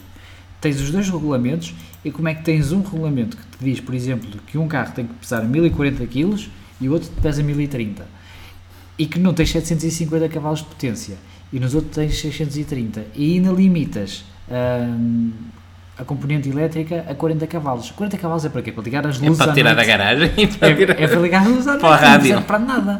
Não é? LMDH podias tirar o H porque esses 40 cavalos não te fazem nada. São simbólicos praticamente. É, é uma estupidez autêntica. Não, isto acontece também porque É para vender SUVs também. os Não, não vamos começar a falar de Não, não, não, não, não, mas isto acontece, isto acontece também porquê? Porque eh, o ACO avançou com o regulamento do, dos hipercar como futuro para, para o WEC e para, e para a Le Mans. Sim. Ehm, como o André Almeida diz, vocês estão a partir do pressuposto quem faz os regulamentos percebe alguma coisa daquilo. Verdade. Epá, é- É mas Já, custa tive- já mas tivemos mais certezas quanto a isso. Mas pronto, mas, mas continuando, continuando o que eu estava a dizer então. Hum, o ACO avançou com, com essa fórmula do, dos hipercar e, entretanto, e em paralelo, surgiu o acordo com a IMSA, já com o regulamento dos hipercar hum, maduro, quase pronto, uh, surgiu então as negociações com a IMSA para uniformizar a categoria principal na Europa e nos Estados Unidos de- da resistência.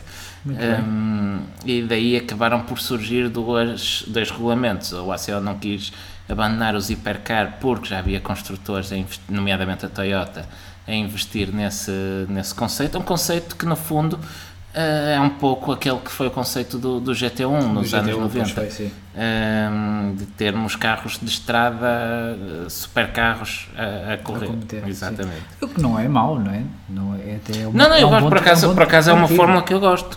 Mas numa Até porque para o tipo de campeonato que é, a de resistência, acho que faz todo o sentido. Faz é aquilo sentido. que mais se aproxima E vermos da- aqueles supercarros que qualquer pessoa que gosta de carros gosta de ver, Claro. a vê-los a correr, que para mim é o ambiente natural de um carro desportivo. Acho, gosto do conceito, não gosto dos bops. Mas é se calhar se os Mercedes CLR tivessem um bocadinho mais de balance, não tinham voado, por exemplo. Há que falarmos de GT1, mas, mas pronto, aguardemos então por 2021 para ver aquilo, aquilo que o futuro nos reserva. E 2022 também, não é? Sim, sim. Quanto aos GTs, já agora te puseste aqui uma nota e que eu, que eu vou acrescentar. hum, que tudo indica que se vão manter mais ou menos como estão, embora poderá haver também a uniformização do GTE com o GT3. Sim, isso acho que ainda não está definido. Ainda não está definido momento, em que moldes. Que, base- Também GTE com o GT3 não haverá. Sim, sim, sim. Teoricamente um consegue-se transformar um GTE num Sim, GT3 e vice-versa, mas é, essa é mais uma perrice do que outra coisa, a existência de GTE e GT3 neste momento. Sim. E já agora, e para terminarmos, o, para terminarmos esta parte, vamos acabar já o podcast, não é?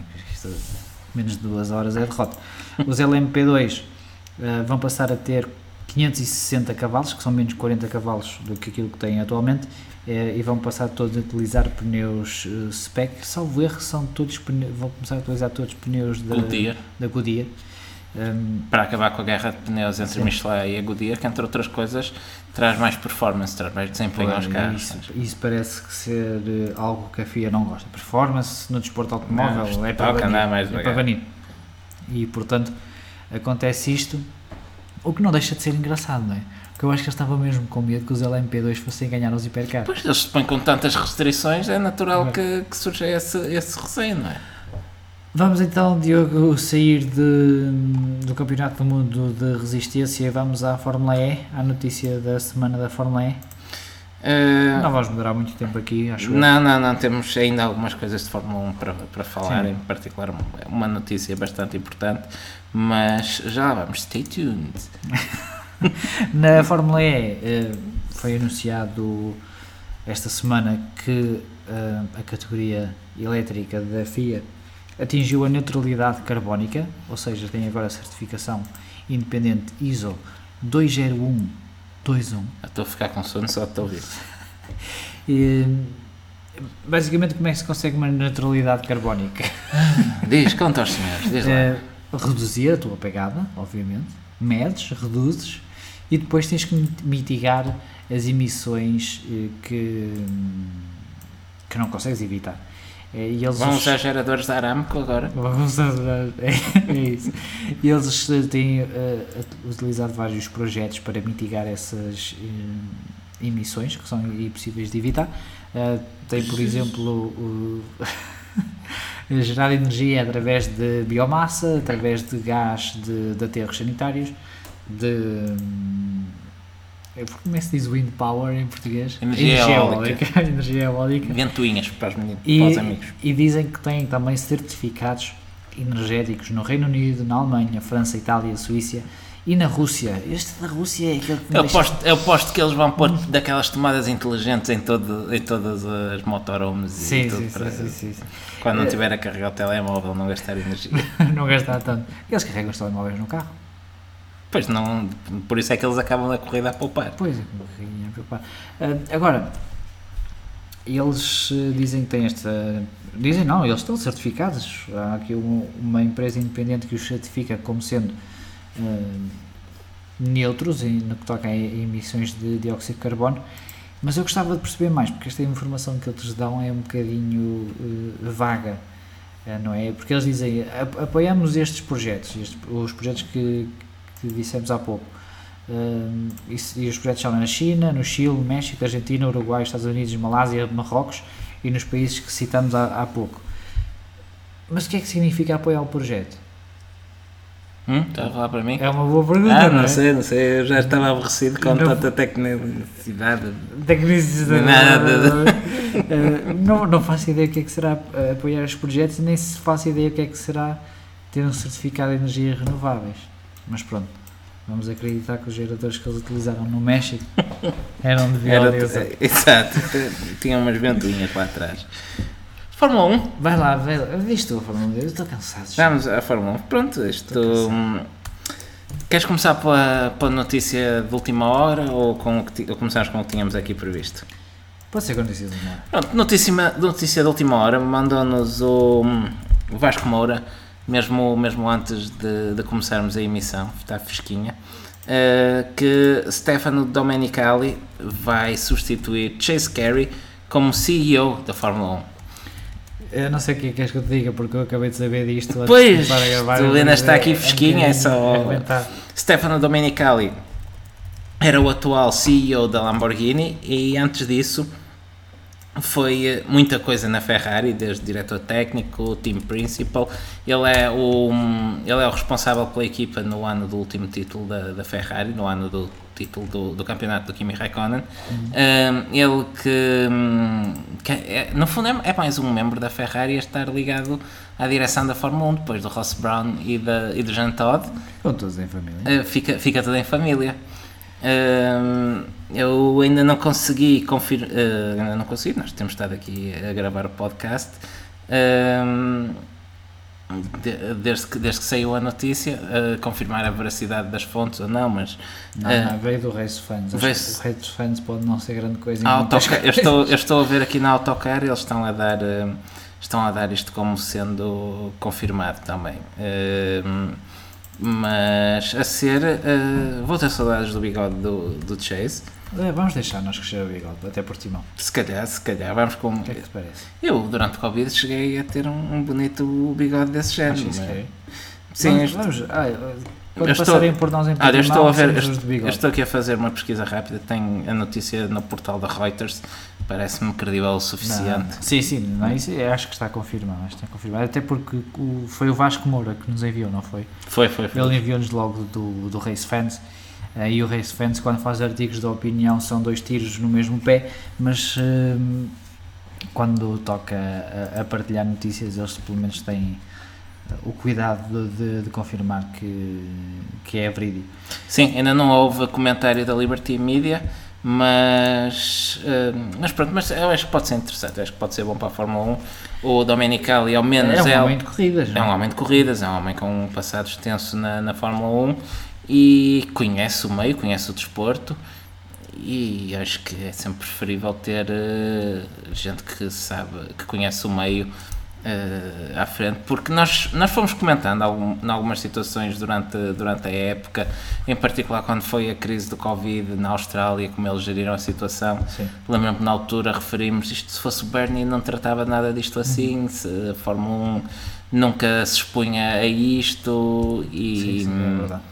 E, e, eu parece-me que, e, e comentámos até que se notou que a Liberty estaria em alguns aspectos verdinha em certas questões da, da Fórmula 1 e eu acho que hum, Domenicali à frente dos destinos da, da F1 pode, pode, Pode ser ser. uma boa, uma boa adição e, e va- vamos, vamos aguardar por Agora, mais é, novidades. agora dá para ver se, se depois não há nenhum problema com a Ferrari. Sim, diga-se diga que a Liberty ainda não comentou, ainda não fez qualquer comentário acerca desta. Sim, desta isto é notícia. mesmo muito fresquinho, nós estamos só a partilhar porque, porque nos foi enviado mesmo antes. Sim, o comunicado da Reuters que eu estou aqui a ver refere mesmo, mesmo isso E, não, e não, acrescenta, não acrescenta muito mais àquilo que estamos, estamos a dizer. Será que vamos ter um novo Bernie Ecclestone? Ele, tam, Ecclestone também estava à frente de uma equipa da Brabham, Ah, esteve à frente, Quem aliás, sabe? era do ano. Quem sabe, desde que não liga os dois professores, por mim. Il, Il Ecclestone. É. Eh, estamos a dois minutos da meia-noite e eu queria aproveitar para dizer que faz hoje exatamente 24 anos que se realizou o último Grande Prémio de Portugal. Exato, se não ouvirem podcast já não foi hoje, foi no dia em que isto foi gravado. foi gravado. Mas é verdade, foi no dia 22 de setembro de 1996 que Jacques Villeneuve É isso, é isso. venceu no Estoril naquela que viria a ser a última prova do, de Fórmula 1 realizada em Portugal. E isto leva-me ao programa do Grande Prémio de Portugal que Bem, já foi publicado, que vamos ter, quinta-feira está fechado ao público, eh, há o trackbox e a conferência de imprensa, depois na sexta-feira temos o GT Cup Exhibition Race e o Sports Prototype Cup da, da parte da manhã, depois a partir das 11 temos a primeira sessão de treinos livres, a conferência de imprensa depois, eh, temos sessão de qualificação da GT Cup Exhibition Race e pronto, basicamente é, é este o fim de semana. Eh, assim estou- esperava- esperávamos um bocadinho mais, não era? Esperávamos Fórmula 2 acima de tudo. A Fórmula Pois. fica, fica assim um certo amargo de boca de não vermos um, aquele que tem sido talvez o campeonato mais interessante de suporte Do mundo. Uh, provavelmente, Uh, mas ainda assim, eh, estas, estas corridas de suporte, mesmo sendo corridas de exibição, se tiverem uma grelha bem composta, eh, poderão dar aqui umas corridas bastante Pois, interessantes. eh, resta saber essa, isso, não é? Eu acho que nós vamos estar lá a partir de sexta-feira. Sim, sim. Às 8 da manhã, se calhar estamos lá batidos. é Eu não, eu não que eu só vou para baixo na sexta. Há quem trabalhe, meu menino. Ah, mas só vais para na sexta. Eu trabalho, pensas Eu eu tenho pensava que tu tudo. me ias levar ao circuito. Eu posso levar, mas aparece lá o almoço. Ei, pá, foi. Pronto, está bem, olha, vou ter que ir sozinho. Não te esqueças de me dar o, o meu bilhete, que ele vai para a tua casa. Ah, sim, não, não te fica a caminho nem nada. Ah, pois também é verdade, também é verdade. Hum, anda, pronto, eu estou lá a partir das 8 de sexta-feira, para ver. Pronto, vais, abrir, vais abrir o circuito, avisa-me sei que vou abrir as pronto, portas. av- avisa-me os melhores sítios sem Covid que eu vou lá ter. Ah, sim, convém relembrar as pessoas para seguir as normas que nos forem indicadas. Exato, se Se vão, eles dizem que não é preciso utilizar máscara a partir do momento que estamos sentados. Pá, vamos usar máscara. Sim, não, não faz mal. E aviso já que se vão apanhar Covid a partir da próxima semana, começa a ser muito em cima para recuperarem a tempo. Por, Apanhem com o tempo, é por isso, ou vão lá beber maçanetas agora, ou aquilo que eu recomendo, ou o que eu recomendo mesmo é usem máscara, tenham cuidado e evitem expor-se a situações de risco. Eh, E, pode- e tá depois do Grande Prémio podem continuar a praticar estes sábios conselhos. ok. Eh, queres passar os comentários do Christian Horner ou dos movimentos na Fórmula 2? Sim, não, vou falar dos comentários do. Assim não. Vai, diz. Vou falar dos comentários do Tá. Christian Horner porque eh, eu vou, eu vou aproveitar para engatilhar aqui no comentário do, do Paulo Rodrigues que, hum, que diz que segundo o Paulo Pinheiro mudar o CEO da Fórmula 1 é mau porque se Portimão quer impressionar a fome e o Chase eh, sem Chase ficas entre aspas sem poder da palavra final de num futuro distante voltarem cá e eu vou pegar neste comentário precisamente para fazer aqui a ponto com o que disse o Christian Horner que, eh, que é que o, o time principal da Red Bull sugere então? Sugere que possa existir um grande prémio uma espécie de wildcard por ano, ou seja, um circuito que não se fazendo parte permanente do, do calendário possa ser num ano um gelo, no outro ano Portimão, no outro ano Jerez e por aí adiante. Hum, é uma ideia que eu gosto. Eu acho que nos primórdios do podcast chegámos a falar de algo do género. Termos, por exemplo, um verdadeiro grande prémio da Europa. hum, e quem diz da Europa, podemos até ter se calhar dois ou três. ah, um da Europa, um grande prémio do Pacífico que corre no ano na Austrália. No, ah, a Austrália tem mais pistas para além de Melbourne. Quem não gostava de ver uma corrida em Bathurst, por exemplo? Ah, sim. Em Monte Panorama. Era bom. Mas Era iam bom. estragar aquilo. Pá, pode ser que não. Aquilo tem muros. No Mónaco também há muros e em Baku. não é? Pois, também é verdade. Eh, Sim, ou irem a Fuji de vez em quando também é uma boa pista. Sim, sim. sim. Ehm, eu acho que podia ser interessante ter uma. Mas Fuji Grande Prémio da Europa não fica. Não, pô, tu, tu não estás a que eu. Eu, Tá, eu tá, sugeri tá. termos, por exemplo, um grande prémio da Europa e um do Pacífico. Ah, pronto, tá bem. Por exemplo, não, eu- Grande Prémio do Mundo. grande prémio do mundo, do grande prémio da Terra. do planeta Terra, porque não? Um, pronto, eu acho que, hum, que pode ser um caminho a seguir, porque pareceu-me claramente que as equipas e os pilotos gostaram muito de, de Mugello e ficaram com vontade de voltar. Eu acho que vai acontecer o mesmo em Portimão, porque o circuito é muito, muito É interessante. O circuito é muito engraçado. Um, vai ter bom público, eles vão gostar de ir ao Algarve, de, de comer um peixinho. Um, Daqueles doces que eles. os Dom Rodrigos, Os Dom Rodrigo. nunca comi, não sei se É é bom, é bom. Eu é bom. acredito. Com ananás. Vou acreditar em ti. É. E hum, eu acho que, sobretudo, ainda por cima, a maior parte do paddock é inglês, eles vão querer voltar. Por Está certo. Por Já lá isso- estiveram todos, não é? Exatamente, por isso, por isso, Se hum, tiver algum algarvio a ouvir-nos, Diogo, já vais levar. Por isso, por isso é, é que pode mandar. É isso. Hum, por isso é que eu acho que estes, estes grandes prémios podem abrir um precedente interessante para termos, e afinal a Liberty quer ampliar o, o calendário, Po- por isso, mesmo sem Chase, poderá haver aqui uma janela de oportunidade. E eu acredito que o Chase não se vai embora e leve eh, e, e, e não, não, haja, não haja já trabalho realizado nesse sentido. Se ele tem boas indicações e. hum, e, e, fica, e, está, e está impressionado e acha que pode ser uh, Sim, sim, uma sim. porta para o futuro, certamente que já partilhou com alguém na Liberty e, que sim. e a informação não se, não se irá perder. Por isso eu acho que o mais importante de tudo é que a prova corra bem, sem, sem incidentes, tudo esteja bem com a organização e da nossa parte da nossa, Temos que nos nossa bem, não é? e todos os que estão a ouvir e os que não estão a ouvir também, temos que nos portar bem e mostrar que Portugal é um bom sítio para se fazer corridas. É isso, temos que arranjar máscaras. Máscaras, máscaras do, do, do bandeira amarela. Ahm, para terminarmos, eh, as movimentações que tem havido na Fórmula 2, ahm, Giuliano, Giuliano Alesi vai para o lugar de Matsushita na MP, que abandona a Fórmula 2. Ah, bem, pareceu que eu tinha qualquer coisa para dizer a propósito do ponto anterior ainda. Diz. Hum, eu queria apenas chamar a atenção para o facto de estarmos quase em outubro e ainda não haver calendário para 2021. Ah, sim, sim, sim. sim. Uh, o que é que eu quero dizer com isto? Não quero estar a dar falsas esperanças a ninguém, mas se, se isto vier a acontecer, nós vamos dizer, como avisámos em 22 de setembro, de... É, ah, 23, já 23, passa da 23. meia-noite. A bola estava a ouvir a tomar notas, vai dizer primeiro. Ah. Hum, mas o que eu quero dizer é, neste momento ainda não há calendário confirmado e como estamos todos a ver, com esta segunda vaga de Covid, dificilmente acredito que esteja confirmado nas próximas semanas. Sim, sim, sim. Acredito que vai haver muita indefinição até bastante tarde e que vai ter. hum, hum, há, há a possibilidade de ficar muita coisa em aberto para o próximo ano. Acredito que possa haver mesmo corridas que não se possam realizar. Por isso, eu não acho que seja descabido acreditar que Voltamos possa a ter, não é? no próximo ano. Claro, é mais provável, muito mais provável que não haja do que, do que haja, mas já em abril tivemos esta conversa e agora. E cá estamos, não é? Exatamente. Com bilhetes. Hum, com bilhetes, que eu também só acredito que vamos lá no dia em que abrirem as portas.